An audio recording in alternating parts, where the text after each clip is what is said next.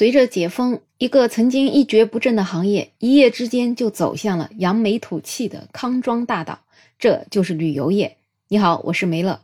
过去的三年，旅游业也是受疫情冲击最大的行业之一，各类的旅游公司纷纷倒闭，很多旅游从业人员为了生计，也都被迫改行。还坚守在旅游业岗位的这些人，也基本上只是艰难地维持着一个最基本的生存。但是放眼到时间的长河里，这样的事儿也只不过是一个插曲。时间嘛，终究会结束一切的。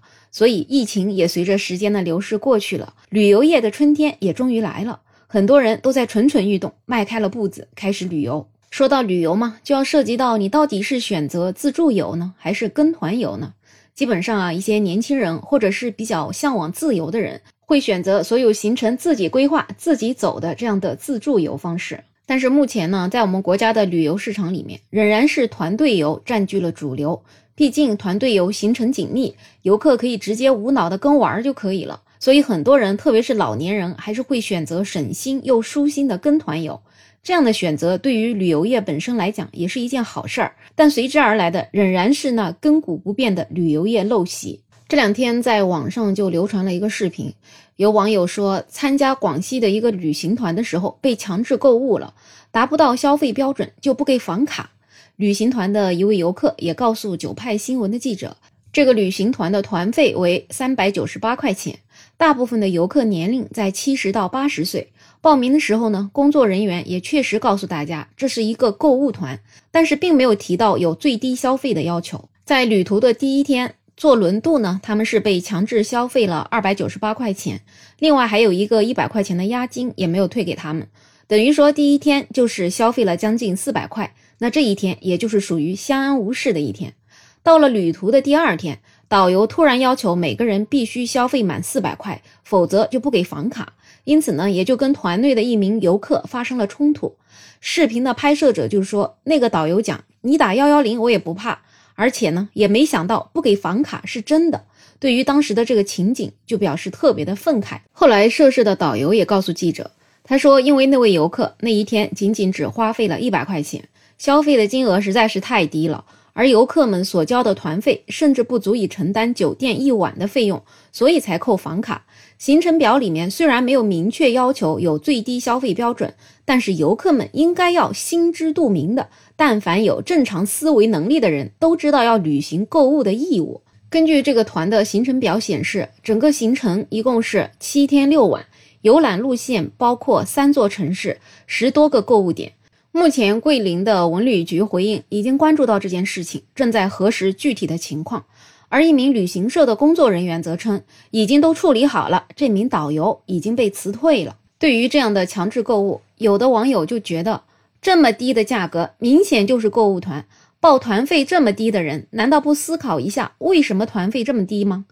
我觉得这样的说法就是典型的受害者有罪论了。这个里面难道不是旅行社的问题更大吗？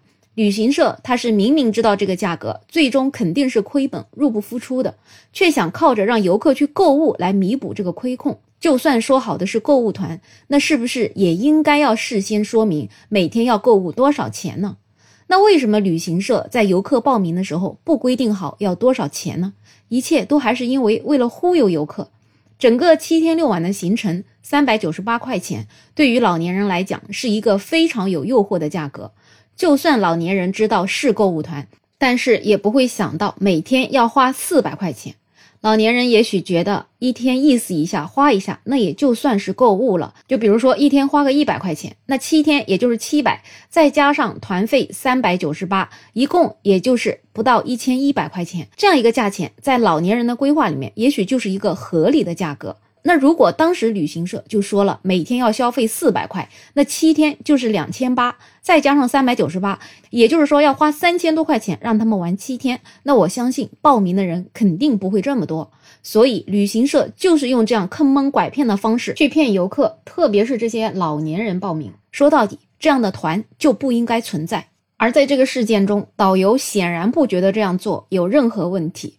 反而是理直气壮，他甚至跟拍视频的人说：“你拍就拍，你放到网上，我也不怕你。”而更可恨的是，他背后的旅行社明知道是亏本团，就让导游去强制游客消费，最后被曝光了，就直接甩锅给导游，都是导游个人的问题，把导游开除了，好像这事儿就结束了。